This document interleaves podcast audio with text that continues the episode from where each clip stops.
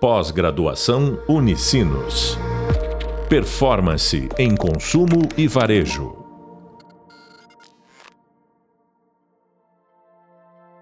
Olá, bem-vindos ao podcast da disciplina de Tecnologia e Futuro do Varejo. Eu sou a professora Luísa Pífero e no podcast de hoje a gente vai falar sobre como manter o relacionamento com os clientes a longo prazo. Para falar sobre esse assunto, a gente tem um convidado, o Antônio Filho, que é líder de estratégia na PM Web e ele vai contar um pouco para gente, a partir da experiência dele, como a gente pode manter esse relacionamento duradouro entre uma empresa e um cliente. Bem-vindo, Antônio. Obrigado. Então, começando, né, com, com a nossa introdução, como tu acha que a gente pode criar um relacionamento duradouro entre uma empresa e um cliente? Então, eu acho que para um relacionamento ser duradouro e, e, bem construído, assim, entre empresa e cliente, é muito importante que a empresa conheça o cliente e o cliente conheça a empresa. E conhecer é muito, muito relacionado a ter mais informações possíveis sobre aquela pessoa, né, aquele cliente, ou sobre aquela empresa, né, dos dois lados. Então, sempre ter uma comunicação onde se apresente, onde fale sobre seus benefícios, onde mostre uh, promoções, novidades, coisas diferentes e interessantes sobre a empresa, para o cliente estar tá sempre né, sendo abastecido dessas informações, entendendo mais sobre aonde ele está envolvido, né, qual empresa ali ele está próximo, e ao mesmo tempo pra, pela empresa. Então, ela conhecendo esse cliente, ela vai conseguir trazer mais mais comunicações e se relacionar de uma maneira muito mais uh, proativa com esse cliente, entendendo o que, que ele quer, o que, que ele procura, o que, que ele busca, o que, ele se interessa, o que, ele gosta. E assim acaba, acho que, tendo uma relação muito mais firme, mais forte, mais duradoura, como tu comentou, para essa experiência e relação entre os dois. Então, quanto mais eu conheço, mais esse interesse acontece, mais tempo a minha relação se mantém. Acho que é bem como olhando para um relacionamento, né? A gente vai construindo e mantendo ele. E para isso a gente tem que se adaptando e conhecendo os dois lados, né? Conhecendo a pessoa ali que a gente está junto, nesse caso a empresa. Então a gente está próximo, está entendendo, a gente vai conseguir ter essa relação melhor. E também, né, todo o tipo de comunicação, como eu comentei, o tipo de ação que essa empresa for fazer, ela vai conseguir fazer de uma maneira muito mais assertiva, né? Acho que dessa maneira, assim, conhecendo, para que daí as ações sejam mais específicas ali para o tipo de relação que eles têm.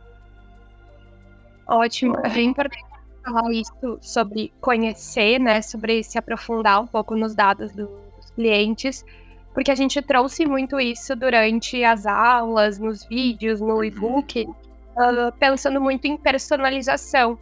E acho que quando a gente pensa, né, também em personalização, em entregar uh, esse tipo de informação que o cliente deseja, a gente está uh, pensando muito a longo prazo na fidelização dele também, né? Lá no, uh, no final, no final, no final do funil, depois da compra, a gente olhar para fidelização. E aí, Exato. trazendo isso, o que que tu entende por fidelização? Então, isso que tu comentou até é muito interessante, porque a gente vê que a gente fala muito sobre ah, conhecer o cliente para trazer comunicação para ele que ele quer, né? Para ele estar tá mais próximo ali e entendendo o que, que a empresa pode oferecer. Mas quando a gente tem informação do cliente, a gente também consegue muito criar uma necessidade para ele.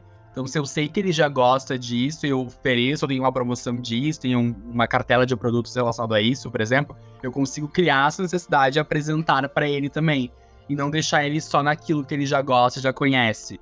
Né? Então, pensando em empresas que têm um portfólio de produtos maior, tem um serviço maior, eu entendendo o que ele precisa, me aprofundando sobre ele, eu consigo também mostrar coisas novas. Acho que isso é uma coisa interessante porque a gente às vezes fala muito do cliente dar esse primeiro passo, né, dele ir atrás do que ele gosta, mas como empresa e tendo informação, a gente também consegue mostrar para eles coisas novas e cada vez mais fidelizar ele. Que aí vem muito no que tu falou agora, né, do que, que eu entendo por fidelização. Eu acho que fidelização é muito um precisar e um entender até o, aonde o outro pode oferecer. Então, se eu sei aonde a marca vai, o que ela tem de diferente, de novo, eu vou estar sempre mais próximo querendo me interar mais sobre ela. E, consequentemente, mais, mais fiel. Então, a empresa, eu acho que pensa também em tipos de ações para o momento do cliente. Acho que isso é muito importante. E para fidelizar, é muito aquela relação de, de reter né? Então, se um cliente é um cliente mais de promoção, por exemplo, eu pensar em momentos sazonais que eu tenha promoções como Black Friday, Natal, Dia das Mães, Dia dos Pais, enfim, esses mais comerciais. E sabendo que o meu cliente é mais de promoção, eu já ofertar para ele mais essas, essa, essas, essas uh, ações de promoção.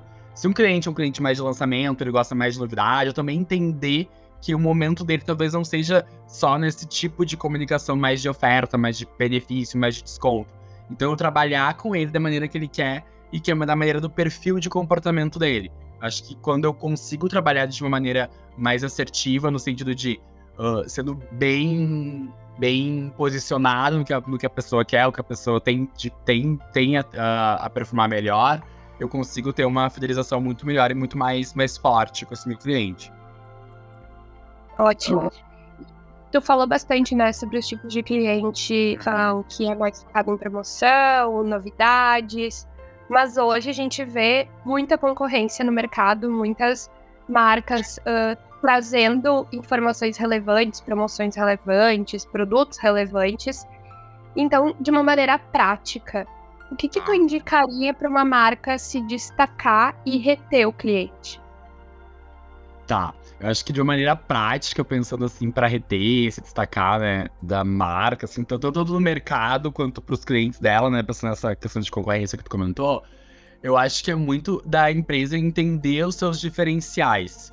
Acho que às vezes as empresas elas focam muito no que, que a marca tá do lado tá fazendo e como eu consigo adaptar o que ela tá fazendo pro meu negócio e não de certa, de certa forma uh, puxando o que, que ela tem de diferencial. Eu acho que é aí que tá o pulo do gato, assim, é aí que se destaca mais, sabe? Então eu entender o que, que eu tenho de benefício diferente, o que, que a minha marca faz diferente das outras e às vezes até se inspirar em outros negócios. Eu acho que isso é uma coisa bem, bem interessante também não focar só no, na hora de pesquisar mercado, de olhar bem para os concorrentes ou para quem tem um serviço muito parecido. Mas eu olhar para uma, uma marca, às vezes, totalmente aleatória, ou de mercado diferente, de um outro país, e ver o que ela está fazendo, como que ela se comunica, o que ela traz, a forma que ela se comunica, né? A forma que ela fala, como que ela usa imagem, como que ela usa canais. E a partir disso, eu consegui adaptar e trazer de diferente para minha realidade. Então, me inspirar em coisas novas, não só do meu nicho, sabe? Eu acho que assim eu consigo tornar uh, de uma maneira prática, né, me, me destacar uhum. e conseguir deixar os meus clientes mais interessados nas minhas comunicações e, consequentemente, nos meus produtos e serviços. Ótimo. Achei uma ótima resposta, porque eu acho que esse tipo de repertório é importantíssimo, né? Uh, muitas vezes os insights saem de uh, coisas que a gente não está necessariamente olhando para se inspirar, mas acabam se tornando um benchmark, né? Uh, e aí, trazendo outro tópico também, a gente teve um podcast anterior que foi uh, especificamente sobre o WhatsApp, né? E aí eu queria saber a tua opinião uh, sobre como tu enxerga o uso dos canais hoje e o que, que tu entende como essencial para atender melhor o cliente de uma forma estratégica, para entregar e, e demonstrar todos esses diferenciais e benefícios, como tu comentou. Então, Uh, acho que bem por aí, assim, em termos de, de usar o canal de uma maneira essencial e através do que, que ele pode oferecer. Acho que hoje em dia, muitas empresas, se não todas, estão em diferentes canais, né? O que antigamente era, sei lá, só e-mail, SMS. Hoje em dia a gente vê que o WhatsApp tá aí bombando e cada vez crescendo mais, e realmente é, no Brasil é super forte também. Então, assim, acho que estar com o máximo de canais possíveis é uma, uma estratégia interessante, porque cada cliente e cada canal fala com um tipo de cliente. Ou não só um tipo de cliente, mas um momento diferente. Então, pra, por exemplo, se eu vou falar do e-mail, eu vou usar de uma maneira muito mais aprofundada, eu vou trazer mais texto, eu vou trazer mais imagem, eu vou trazer vitrine, eu vou trazer banner, né? Vou conseguir personalizar um pouco mais, consigo explicar, às vezes, um conteúdo maior, apresentar mais produtos.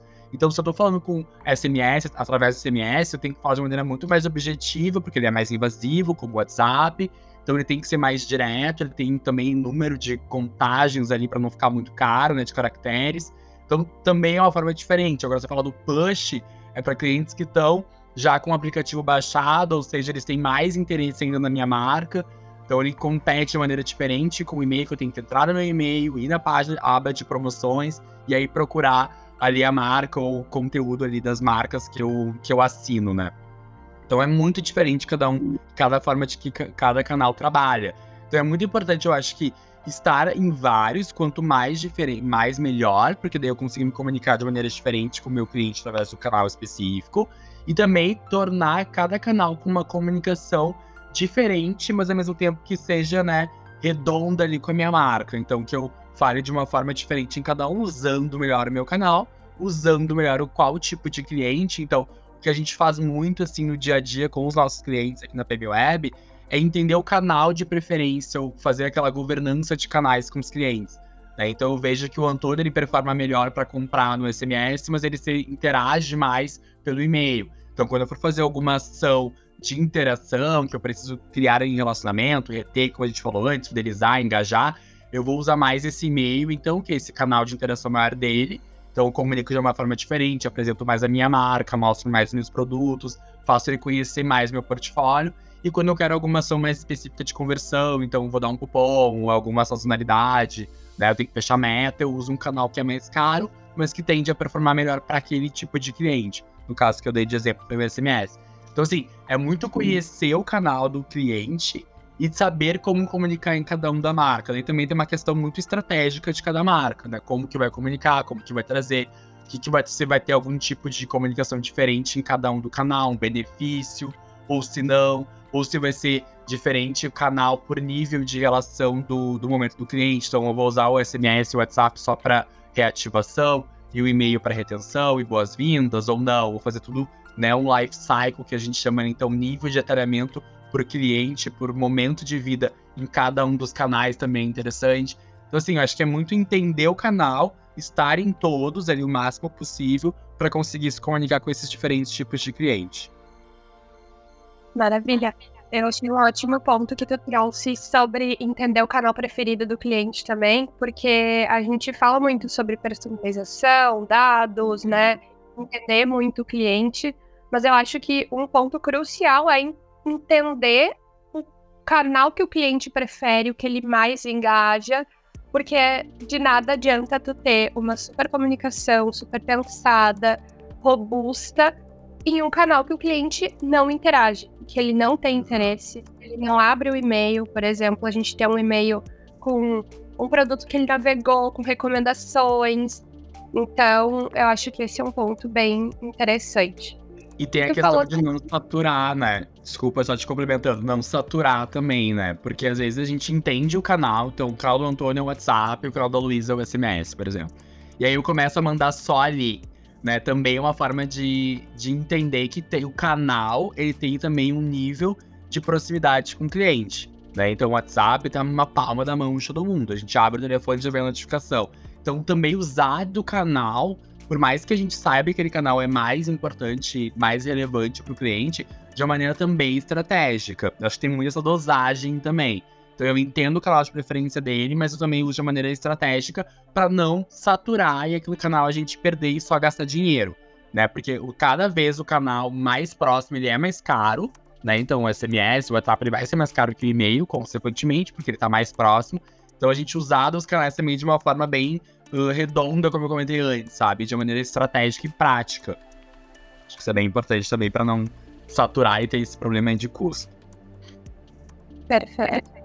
Porque é super importante, né, a gente olhar pro, pro orçamento também, também. quanto a gente pode investir em cada, em cada canal.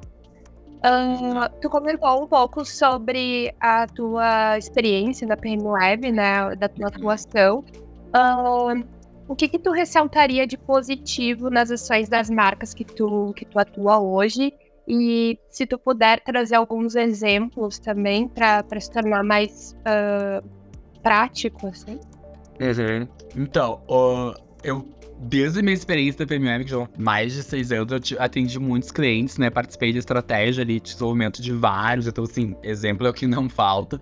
Mas assim, que eu consigo pensar agora de bate-pronto pra te dar de legal que a gente fez foi com, com a Serasa, nesse último ano, onde a gente fez essa questão do, do WhatsApp, que a gente comentou antes um pouquinho, que cresceu muito, né? Então eles, tiveram, eles fizeram ações específicas pro WhatsApp, Então era de carrinho abandonado, outro era de fechamento de, de contrato de pagamento. Então a gente fez ações específicas com interesses diferentes em cada uma delas. E a gente fez essa como um repique também, que eu acho que é muito, muito legal da gente falar, às vezes, de usar esses canais mais invasivos, né? Entre aspas, aí, que, a gente comentou, de uma forma, às vezes, como segunda onda. Então eu tento primeiro num outro canal, se o cliente não interage, não abre, não clica, né, não compra, enfim, eu faço um outro touch por, por um outro canal mais invasivo. Então também é uma forma legal que, que Serasa fez que a gente tem resultados super altos, tanto em fechamento de contrato, que era o KPI, quanto em relacionamento, interação ali com o canal. Então, aumentar o nível de engajamento também é interessante, às vezes não só para o canal, mas para o cliente também. Né? Então, eu olhar tanto a interação e o relacionamento do canal, mas também do cliente com a marca. Isso é muito interessante. Outros que a gente tem de exemplo, assim, uh, legais, assim, de, de, de ações é Compra Agora, que é um, uma startup da Unilever, né, uma marca deles, que a gente atua aqui, aqui na PM Web, e a gente tem várias ações com eles a nível de life cycle também, então de entender o momento de vida de cada um dos clientes, porque é um mercado B2B, então ele é diferente quando a gente fala de, de varejo, assim, mais, mais a grosso modo, né? Então a gente tem que criar ações diferentes, a gente tem que ofertar de uma forma diferente, e também é muito conhecer do canal. Acho que esse é um dos principais exemplos de entender o canal e como a gente vai falar com cada um desses clientes também. Então a gente fez um, tá fazendo um, aprofundando, a gente já fez uma parte, tá fazendo outra agora, que é de fases, assim, desse de governança de canais que eu comentei antes. Então a gente fez faz uma fase de interação, canal preferido de interação, depois o canal preferido de compra, para a gente conseguir criar essas ações específicas no momento específico para cada um desses. Então, assim, são coisas diferentes, mas que tu tá num um objetivo de conhecer o cliente e ofertar para ele de uma maneira né, mais próxima da realidade dele, ou de que do momento que ele tende a comprar. Então, pegar essas ações de churn com labs, a gente fez isso também, de criar ações específicas para anti-churn, a gente fala muito de churn já. Então, esse churn é o cliente mais difícil de recuperar, de reativar. Mas quando a gente fala de anti, né, então tá quase desativando, tá quase né, parando de comprar ou há muito tempo sem comprar, a gente faz alguma ação ali. E sempre focando em trazer algum tipo de benefício, eu acho isso muito importante. Não necessariamente o benefício é um cupom de desconto, né? Isso também é importante falar, porque às vezes é difícil liberar um cupom. Então, como que a gente faz para trazer um outro ser criativo, né? Então, trazer um outro tipo de benefício que não seja uma coisa mais agressiva como um cupom. Então, às vezes, falar da minha marca, às vezes, apresentar um produto diferente para quem só compra o básico, né? A falar sobre causas que a gente engaja, como a gente fazia muito com, com reserva, por exemplo.